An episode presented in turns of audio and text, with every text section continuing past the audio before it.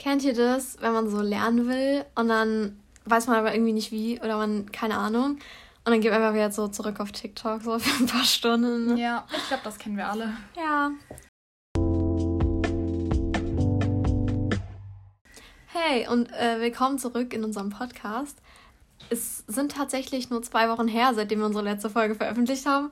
Aber irgendwie seit unserer letzten Aufnahme sind es schon fast vier Wochen. Ja. Also, ja. Weil wir haben so viel krass. vorproduziert. ja, und jetzt ist es so, also heute ist Fre äh, Donnerstag. Freitag, ja genau. I wish. Äh, und Sonntag kommt die Folge online. Ähm, genau. Und heute ja. wollen wir mal mit euch über Lernmethoden bzw. Lernstrategien reden. Äh, weil zumindest bei uns fängt die Klausurenphase in zwei, dreieinhalb Wochen an. Ja. Ja, am 27. Mm, und genau, äh, wir wollen halt einfach mit euch da ein bisschen drüber quatschen, beziehungsweise wir quatschen und ihr hört zu. Genau. Ähm, also erstmal so eine Art Definition. Also Lern- und Arbeitstechniken sind ausgewählte Verfahren und Hilfsmittel zur Aufnahme, Verarbeitung und Weitergabe von Informationen. Und dabei ist Arbeit der Umsatz von Energie und Verarbeitung von Informationen während einer Tätigkeit und Lernen ist einfach nur die Verhaltensänderung durch Wahrnehmen von Umwelteindrücken. Dann ist der Ablauf von Lernen zuerst die Zielsetzung, dann die Planung, Organisation, Durchführung und Kontrolle und dann gegebenenfalls ein Erfolgserlebnis. Ja, das hat sich voll an wie ein Sporttheorie ja, letztes total. Jahr. Mit diesem, also alle, die kein Sporttheorie letztes Jahr hatten in der E-Phase, also 11. Klasse, das ist so, das ging irgendwie um Training und dann so, ja. ja, Zielsetzung, dann darauf hin trainieren, dann äh, halt Wettkampf und dann irgendwie ja, und dann die Trainingskontrollen. Auswerten. Genau, ja. die Trainingskontrollen, also Wettkampf auswerten und dann Sport. wieder einen neuen Plan erstellen. Das ist wirklich ja. richtig komisch. Ja, das stimmt. Und dabei ist die Hauptschwierigkeit beim Lernen eigentlich logischerweise das Behalten der Informationen. Und Grundvoraussetzungen fürs Lernen ist eine positive Grundeinstellung zu Lernaufgaben und eigene Gründe zum Lernen kennen, zum Beispiel wenn man ähm, ein gutes Abi haben will, weil man Medizin studieren will oder so. Eine gesunde Ernährung und ausreichend Bewegung. ein zweckerfüllender und gemütlicher und möglichst ordentlicher Arbeitsplatz und ein individuell angepasster Lernrhythmus. Genau. Ja, also wenn ihr jetzt sagt, ja, oh mein Gott, ich lerne so viel und ich schreibe trotzdem immer nur so vier Punkte oder so, dann kann es einfach daran liegen, dass ihr nicht für euren Lerntypen äh, zugeschnittene quasi Lernmethoden benutzt. Und äh, ich gehe kurz mal durch, welche Hauptlerntypen es gibt. Es gibt zum einen den auditiven Lerntyp, zum Beispiel, der lernt halt sehr gut über Hören oder Sprechen. Also hört, äh, wenn zum Beispiel jetzt irgendwie ein Podcast hört, so wie unseren, äh, oder halt auch, wenn die das selber sagen, dann lernen die sehr gut. Und da kann man das zum Beispiel machen, das habe ich mal in der siebten oder achten Klasse im Povi gemacht, da musste so irgendwie voll viel auswendig lernen. Und da habe ich dann einfach das aufgenommen als Sprachmemo und mir das, das die ganze Zeit angehört. Ja. Und es ist ganz komisch, meine eigene Stimme zu hören. Mittlerweile geht es wegen dem Podcast. da habe ich keine andere Wahl. Aber ähm, da hat es ja. eigentlich, also für mich persönlich hat es jetzt nicht so super funktioniert, aber ich bin auch kein auditiver Lerntyp. Ich auch nicht. Ich kenne aber ein paar andere, die das regelmäßig mhm. machen, da funktioniert es auch richtig gut. Zumal man ja auch mal sagt, ja, Songtexte kann ich mir so 10.000 Mal besser merken, als jetzt irgendwie so, wenn ich das lese oder so. Und es kann halt wirklich daran liegen, dass ihr einfach ja. ein auditiver Lerntyp seid und es dann einfach besser lernen könnt, wenn ihr das hört. Dann gibt es den visuellen Lerntyp, der lernt wie übersehen, wie man schon unter dem Namen erkennen kann. Ja, das bin ich. ja, genau. Also für so Leute ist es halt gut, ähm, lernen gut mit Diagrammen, Schaubildern, so Wirkungsgefügen und so. Ähm, und halt am besten alles möglichst bunt und möglichst ja. Schön. Ja, genau. Oder mit Symbolen oder so. Ja, genau. Dann gibt es den motorischen Lerntyp. Und zwar geht es darum, meistens darum, dass man das selber machen muss. Also ähm, irgendwie ausprobieren muss, was bauen muss oder so. Äh, so gerade auch mit Modellen ähm, selber basteln, was halt in Naturwissenschaften dann sehr gut funktioniert, gerade so in Chemie, mhm. wenn man dann die Moleküle mit so einem Molekülbaukasten oder so macht. Ja. Und ähm, es hilft aber auch, also so motorische Lerntypen können häufig nicht so lange still sitzen. Und dann hilft es auch, wenn die manchmal einfach dann rumlaufen beim Lernen oder dann irgendwie so irgendwie in eine Ecke des Zimmers gehen für das eine Thema ja. und in die andere Ecke, weil die halt so einfach die Sachen lernen können. Dann gibt es noch den kommunikativen Lerntyp. Der lernt durch Reden und Zuhören und für den kommunikativen Lerntyp, Lerntyp äh, ist halt auch wichtig, das mit anderen Leuten zu machen. Also Lerngruppen sind da ganz gut für. Und ähm, so Quizzes, also ist dann auch viel mit so spielerischem Lernen und so. Ähm, und da ist zum Beispiel sowas wie Quizlet gut oder halt auch Anki mit den Flashcards, also den ähm, Karteikarten. Karteikarten, genau. genau äh, wo man halt dann immer das gucken kann und äh, so kommunikativ halt sein kann, auch mit Freunden oder so. Und dann gibt es noch den medienorientierten Lerntyp, das ist aber eher was Neueres. Und der steht auch ein bisschen raus, weil der äh, medienorientierte Lerntyp kann sich selbst sehr gut Sachen beibringen, wie zum Beispiel durch Lernvideos oder im Internet Erklärungen angucken. Und dann ist der Lehrer bzw. die Lehrerin eigentlich gar nicht ausschlaggebend, ob der was lernen kann oder nicht. Und mhm. dann gibt es noch den personenbezogenen Lerntyp, das ist quasi das Gegenteil. Die brauchen einen Lehrer, der gut erklären kann, sonst können die das nicht lernen. Und da ist es halt dann teilweise schwieriger, weil man sich natürlich seine Lehrer nicht immer aussuchen kann. Aber genau, die beiden stehen halt so ein bisschen raus, weil die auch noch was anderes sein können. Dann wollen wir noch mal in der letzten Folge haben wir über Motivation geredet. Hört da gerne noch mal rein, die ist sehr cool geworden. Mhm. Kleine Eigenwerbung am Rande. Ähm, und das gehört natürlich auch immer zum Lernen dazu. Und ähm, zum Beispiel, was ich manchmal ganz gerne mache, ist so von so ein paar YouTubern so Study With Me's anzugucken. Also das ist dann so zwei Stunden oder so, wo die einfach da sitzen und lernen. Also ein Livestream, man lernt dann mit denen. Ja, genau. Also entweder halt als Livestream, das gibt es zum Beispiel auf TikTok immer wieder, oder halt auch aufgezeichnet auf YouTube, ja. was dann irgendwie fünf Stunden oder zwei Stunden oder so geht. Und das finde ich ganz gut, weil das halt mit so Hintergrundgeräuschen ist und das einfach so voll natürlich. Und dann mhm. denke ich mir so, ja, wenn der lernt, dann lerne ich jetzt auch und so. Und dann gibt es noch die 5-Minuten-Methode. Und zwar, wenn man wirklich gar keinen Bock hat, dann sagt man so, okay, gut, jetzt man irgendwie voll viel zu tun für keine Mathe oder so. Und dann sagt man so, okay, gut, ich setze mich da jetzt fünf Minuten dran, nach fünf Minuten darf ich aufhören. Und dann ist es meistens so, dass man nach diesen fünf Minuten schon so im Flow ist quasi und dann halt nicht aufhört und dann ja. ähm, das dann auch besser schafft, so als ja. Motivationsteil. Wollen wir mal darüber reden, ob Musik beim Lernen so gut ist, weil das ist sehr umstritten. Also ganz viele Lehrer mhm. bei uns mhm. sagen immer so, nein, halt keine Musik beim Lernen, das ist voll ablenkend. So, ihr könnt kein Multitasking und so. Ja. Ich weiß nicht, hörst du Musik? Also ich habe das früher immer gemacht, aber mittlerweile mache ich es nicht mehr, weil ich dachte immer so, nee, das lenkt mich nicht ab, aber eigentlich hat es mich doch abgelenkt. und ich wollte es noch nicht wahrhaben und es hat irgendwie alles länger gedauert, ja. weil ich mich dann so auf den Text konzentriert habe. Aber ich glaube, wenn man so Musik hört, wo jetzt auch nicht unbedingt ein Text ist oder so Musik, die man nicht immer hört, dann kann das auf jeden Fall helfen. Ja, also ich höre immer Musik beim Lernen. Aber ich höre auch immer so ähm, Lo-Fi-Beats, ja, genau. was so mega entspannt ist. Und das sind halt alles so, da ist keine besonders aufregender Rhythmus oder kein besonders äh, aufregender Text, da ist halt eigentlich immer gar kein Text. Und da gibt es äh, zum einen natürlich so Videos oder Livestreams auf YouTube, wo halt wirklich 24-7 diese Musik da einfach nur läuft, rauf und runter quasi. Äh, und das einfach so ein Hintergrundgedudel ist. Und ähm, es gibt aber auch natürlich auf Spotify und Apple Music Playlists. Könnt ihr einfach irgendwie Study Music oder so eingeben. Da kriegt ihr 10.000 Playlists vorgeschlagen. Äh, oder halt auch Lo-Fi Beats. Da ja. findet man auch auf jeden Fall sehr viel. Und das ist auch, habe ich gelesen, sehr gut für auditive Lerntypen, weil die halt mhm. viel mit hören und so. Und dann ist es so ein. Für mich ist einfach so ein Hintergrundgedödel, was ich brauche. Und wenn ich dann diese Musik höre, dann weiß ich auch, okay, jetzt muss ich lernen. So. Ja. Das wie manche Leute machen, das ja auch mit Kaugummi kauen. Die kauen dann Kaugummi immer, wenn sie lernen und dann in der Prüfung und dann ist es so fürs Gehirn so, wenn ich ja, Kaugummi kau, dann muss ich machen, mich ja. konzentrieren und lernen. Ich finde das voll krass irgendwie. Dann haben wir noch so allgemeine Tipps und Methoden rausgesucht. Also das, der erste Tipp ist, die persönlich beste Lernzeit zu ermitteln, also zum Beispiel morgens oder nachmittags. Dann, wie Ann-Kathrin schon gesagt hat, den eigenen Lerntypen kennen und auch Lerninhalte und Methoden mal zu variieren und generell mal auszuprobieren, wenn man merkt, dass man doch mit der anderen Methode besser klarkommt, dass man die auch ändert. Und auf jeden Fall, was auch sehr wichtig ist, genügend Pausen.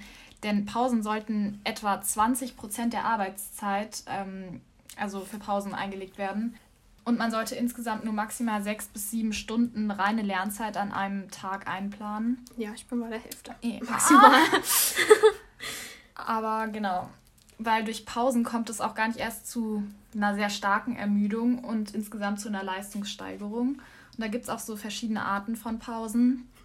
Zum Beispiel eine kurze Unterbrechung, nur eine Minute, aber dafür dann fünf Minuten lernen oder zwei Stunden lernen und dann 20 Minuten Pause. Und was auch sehr wichtig ist, dass man in den Pausen auch wirklich was anderes macht und nicht nur da so sitzt und sich das nochmal anschaut, aber nichts wirklich macht, sondern dass man halt echt was anderes macht. Ja, und was auch mega wichtig ist, weil ich gelesen habe, ist, dass man nicht ans Handy geht oder so, nichts guckt, nicht ja. im Fernsehen guckt, weil es geht darum, dass das Gehirn, weil beim Lernen konzentriert man sich ja logischerweise, sonst lernt man nicht wenn man aufs Handy guckt, denkt man so, wenn durch so durch TikTok scrollt oder so, sagt so, ja, jetzt habe ich ja Freizeit, dann entspannt man aber nicht, weil du dich immer noch darauf konzentrieren musst, was ja. du halt äh, genau. siehst. So. Und das ist trotzdem, auch wenn es jetzt nichts ist, wo man jetzt sagt, wie zum Beispiel bei Lernen, und ich musste jetzt keine Ahnung, wie viele Formeln auswendig können oder was weiß ich, ähm, es ist trotzdem noch Konzentration. Deswegen ist einfach so das Beste ja. irgendwie rauszugehen, rausgehen, was Bewegung, essen, Bewegung, essen, genau. genau. Ja, Essen ist immer gut. ähm, ja. Und deswegen ist sowas mega wichtig. Und was ich auch habe mit Pausen, wenn wir gerade beim Thema sind, ja. Ist die Pomodoro-Technik. Die kennt ihr safe auch alle. Und zwar geht es darum, dass man halt 25 Minuten lernt und dann 5 Minuten Pause ja. macht und den ganzen Zyklus dann viermal durchmacht. Und dann macht man genau. eine größere Pause. Und äh, das gibt es auch noch mit 50 Minuten Lernen, dann halt 10 Minuten Pause zwischendurch, was man dann zweimal macht. Mm, und danach muss man dann auch eine größere Pause machen, weil da auch der Fokus auf den Pausen liegt. Ja. Aber ich habe zum Beispiel diese 25 Minuten Lernen, mache ich nicht so häufig, weil für mich ist es so, wenn ich was Größeres habe, ich muss ja auch erstmal reinkommen und dann, bis ich da drin bin, sind die 25 Minuten schon wieder um. Und deswegen ja. meist dann lieber mit den 50 Minuten, aber das ist auch sehr individuell und man kann auch immer ähm, auf YouTube so Timer gibt so 10.000 äh, und dann ist immer so ein Ton, wenn es halt vorbei ist. Das ist mhm. ganz gut. Wie Pieptest. Ja, super. Richtige Sporttrauma hier heute. ja. Und was auf jeden Fall auch hilft, sind stichwortartige Zusammenfassungen in eigenen Worten und wo wirklich nur das Wichtigste draufsteht. Und zum Beispiel auch, wenn man Informationen in Mindmaps oder anderen Grafiken zusammenfasst, auch mit verschiedenen Farben und Symbolen. Und halt Eselsbrücken erstellen. Entweder mit Insidern oder einem Merksatz oder sogar einem Lied oder so. Ja, und was ich auch gesehen habe, ist, man kann so alle Sachen, soll man versuchen, für eine Klausur alle Sachen auf ein Blatt zu kriegen. So auf eine Seite, hast du das auch gesehen irgendwo? Ja. Es war auf TikTok irgendwie auch voll viral, so eine Zeit lang oder auf mm, Pinterest oder so, wo man so wirklich alles auf ein Blatt schreiben sollte, weil damit man es halt mega komprimiert. Muss ich mal ausprobieren. Nicht. Ich trau mich nicht. Wird so unordentlich, da kann ich irgendwann nichts mehr darauf finden. Und dann, was man halt auch noch machen kann, ist auf jeden Fall halt eine Lerngruppe zu bilden, äh, weil man kann sich die ja. Sachen gegenseitig erklären. Es kommt immer aufs Fach an, weil zum Beispiel, wenn jetzt Geschichte habt oder so und ihr müsst einfach nur wirklich nur Daten auswendig lernen, lohnt sich das als Gruppe meistens nicht, weil ich meistens einfach gegenseitig so ablenken werde, dass es einfach nicht funktioniert. Mhm. Aber wenn ihr zum Beispiel Mathe, Mathe habt oder so, da hilft es auf jeden ähm, Fall. Mal ja. so Übungen machen und es, die Wahrscheinlichkeit, wenn ihr drei, vier Leute seid, dass eine Person das verstanden mhm. hat, ist halt mega hoch und ihr könnt auch Ergebnisse vergleichen ja. und alles. Ähm, und dann euch gegenseitig halt argumentieren, warum euer Ding richtig ist und so lernt man ja. das halt ganz anders es kommt halt wirklich immer aufs Fach an, weil zum Beispiel Geschichte würde ich nicht in einer Lerngruppe lernen, weil mhm. wenn es wirklich nur Daten auswendig lernen ist, dann kann ich es auch allein zu Hause machen. so. Ja, oder selbst wenn man eigentlich denkt, man hat es gut verstanden, hilft es trotzdem nochmal mit anderen quasi darüber zu reden oder das anderen zu erklären, weil das bringt einen selber nochmal weiter, weil dann merkt man ja, wie gut man es wirklich kann, wenn man es nochmal erklären muss. Ja, dann gibt es noch was, und zwar das Pareto-Prinzip. Und äh, nach diesem Prinzip geht es halt darum, dass man innerhalb von 20% der Zeit 80% Stoff lernt und innerhalb von 80% der Zeit nur 20% Stoff. Also das ist so ein bisschen so eine Theorie einfach und äh, oder halt Prinzip heißt es ja. Und da geht es darum, dass man innerhalb von 20% der Zeit lernt man die meisten Grundlagen so und kann es so ungefähr erklären. Aber um dann halt wirklich alles zu wissen, äh, muss man mega viel Zeit in Anspruch nehmen. Diese ganzen mhm. Details und so, weil halt umso mehr es wird, umso länger braucht man auch. Und deswegen ist es so innerhalb also wenn so kurz vor einer Klausur ist und man hat einfach vergessen, dass die ist, oder hat sich einfach die ganze Zeit voneinander her, vor sich hergeschoben, ähm, ist es mega praktisch, dieses Prinzip einfach anzuwenden und einfach zu wissen, innerhalb von 20% der Zeit kann ich 80% des Stoffs lernen. Ja. Aber es ist jetzt keine so Lernmethode an sich, aber es ist halt trotzdem mhm. ein Prinzip. Genau, und ich habe auch noch über die Loki-Methode recherchiert. Und zwar muss man sich dafür eine Strecke auswählen, die man gut kennt, also zum Beispiel den Weg zum Bus oder so. Und dann sucht man sich Punkte auf der Strecke, zum Beispiel Briefkästen oder Bushaltestellen oder so, und verknüpft diese Punkte mit einem Lernbegriff oder so ähm, verschiedenen Sätzen.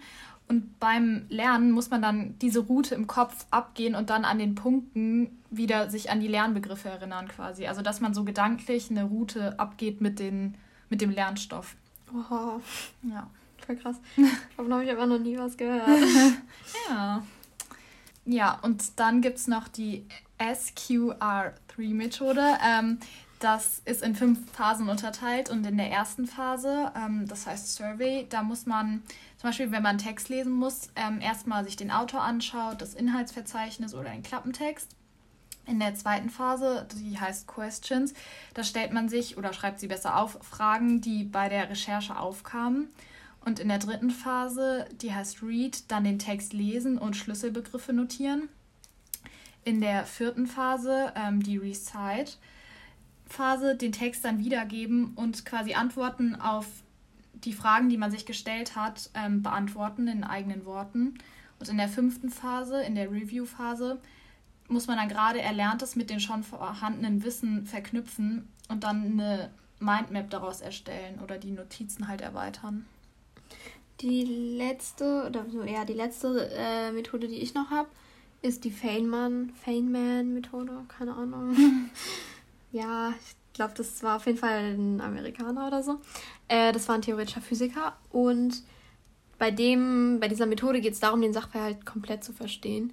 Das ist jetzt in so Sachen wie, keine Ahnung, wo man nur Sachen auswendig lernen muss, ist es nicht so wichtig.